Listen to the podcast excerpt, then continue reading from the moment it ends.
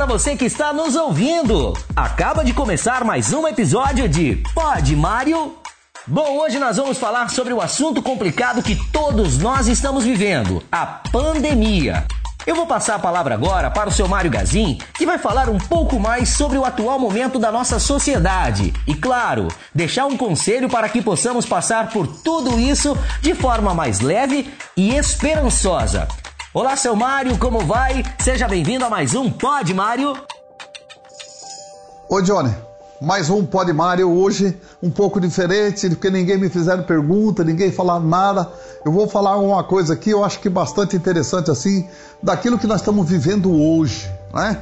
Tem que agradecer vocês que estão nos ouvindo nesse pedacinho de, de, de tempo ele é um pouco curto, mas que você nos preste bastante atenção, que com toda certeza eu vou falar bastante coisa boa aqui. E Johnny, muito obrigado por estar mais uma vez junto comigo no Pod Mário. Então estamos ali. Eu sou Mário Valério Gazin, sou aqui do Paraná e sou um dos fundadores da Gazin. Eu já não mando muito mais porque já estou meio velhinho, mas estou aí dando ainda minhas pancadas.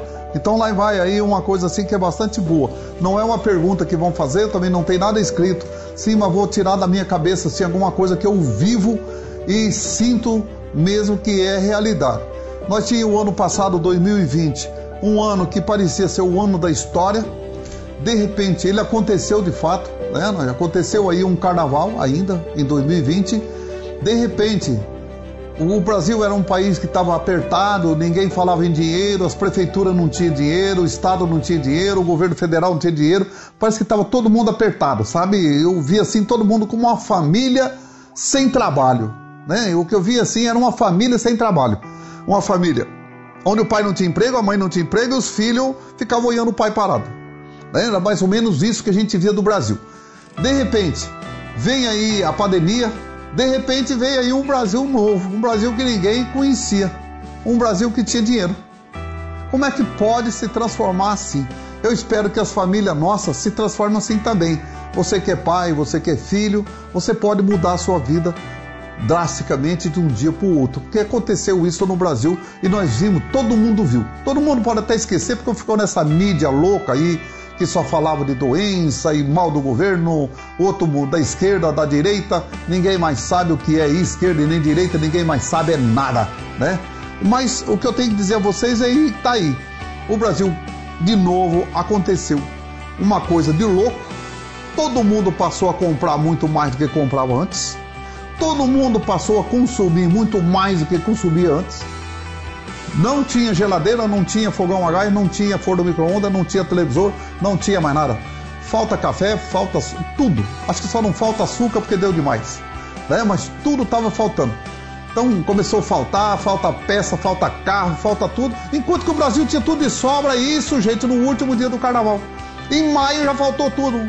Então, para vocês verem o consumo disso aí todo.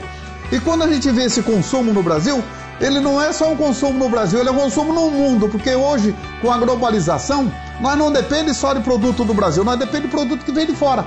Começou a faltar produto de fora também. Cada dia um pouco melhor vendendo mais e faltando mais mercadoria. Todo mundo esqueceu que os preços subiram muito. Todo mundo esqueceu. Os preços vêm subir muito, né?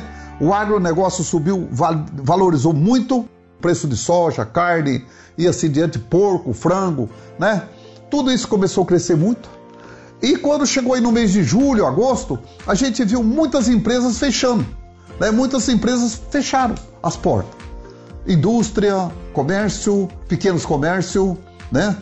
O, o, o camelô, muitos camelô deixou de trabalhar. E eu hoje pergunto a vocês: vocês já viram? Dá uma saída na sua cidade, anda para todo lado aí. Vocês já viram quanto comércio novo abriu? Nunca na história do Brasil abriu tanto comércio como abriu em 2020 e 2021. Nunca abriu tanto. Empresa nova, comércio novo. Gente, quando fecha uma porta, eu falava que abria duas. O tanto de crescimento que nossa cidade tem. Não só a minha, não, em todo, em todo lugar que tem. Começo a ver lá, eu vejo uma fábrica nova aqui, outra fábrica ali, fábrica nascendo, fábrica nascendo, fábrica já funcionando e assim por diante. E chego, vejo alguém falar, ah, mas tá fechando. Tá fechando. Fecha uma, abre três. Fecha uma, abre três. Então isso, gente, nunca vai parar. E tá aí, num ano que eu tenho que entender que a situação é muito difícil.